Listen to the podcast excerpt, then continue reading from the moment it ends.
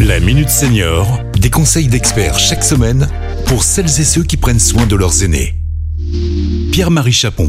Bonjour, bonjour à tous. Selon une étude menée en France en 2015 par l'assurance maladie, près de 19% des chutes chez les personnes âgées étaient associées à la prise de médicaments. Et cette proportion augmente avec l'âge. Pour en parler, je reçois Delphine Perrin, conseillère prévention à la CARSA Tronal. Bonjour Delphine. Bonjour Pierre-Marie. Alors pour approfondir ce sujet, nous recevons le docteur Kevin Falipon, vice-président de l'URPS Pharmacien Rhône-Alpes. Bonjour docteur. Bonjour. Alors quels sont les médicaments les plus couramment associés aux chutes chez les personnes âgées?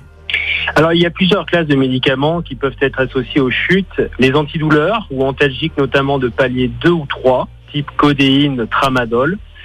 Euh, les antidépresseurs et les anxiolytiques de type benzodiazépine comme la bromazépam, l'alprazolam ou encore les somnifères. Mais beaucoup de seniors sont, sont dans l'obligation de prendre leurs médicaments euh, quotidiens. Est-ce que vous pouvez nous donner des conseils pour limiter les risques ou certaines interactions?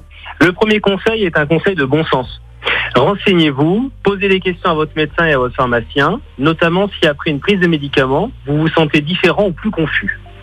Le second réflexe à avoir est de regarder les pictogrammes sur vos boîtes de médicaments. Il en existe quatre. Un triangle rouge avec une voiture à l'intérieur, puis les trois triangles de vigilance conduite, jaune, orange et rouge. Ils indiquent les conséquences de la prise de la molécule sur votre aptitude potentielle à conduire une voiture. Cette indication est tout à fait transposable au risque de chute. On peut également moduler la prise de certains médicaments en fonction de vos activités. Si vous prévoyez par exemple une petite activité de jardinage bricolage et que vous souffrez de rhumatisme, orientez-vous vers la prise d'un antalgique comme le paracétamol, plus que de la codéine, plus sédative. Est-ce qu'il y a des profils plus à risque de chute que d'autres? Alors la multiplication de la prise des médicaments est aussi un facteur important.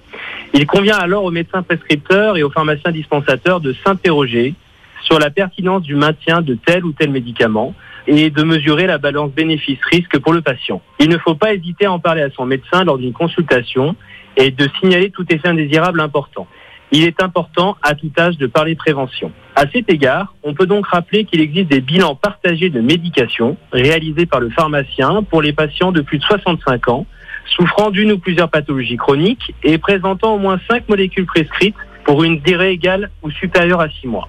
Ce bilan, pris en charge par l'assurance maladie, permet notamment d'évaluer avec le patient senior l'observance et la tolérance du traitement et de lutter contre la iatrogénie médicamenteuse en coordination avec le médecin traitant. Un grand merci à, tous les deux. Et euh, juste une dernière question, euh, docteur, est-ce que vous faites régulièrement la sieste Bien entendu. Ah bah, c'est plutôt pas mal, hein, puisque la semaine prochaine, nous en saurons un peu plus sur la, sieste. Eh bien, à très bientôt. Merci. Merci. Cet épisode a été rendu possible grâce à la CARSA Tronalp, Caisse d'assurance retraite et de la santé au travail, expert du bien vieillir.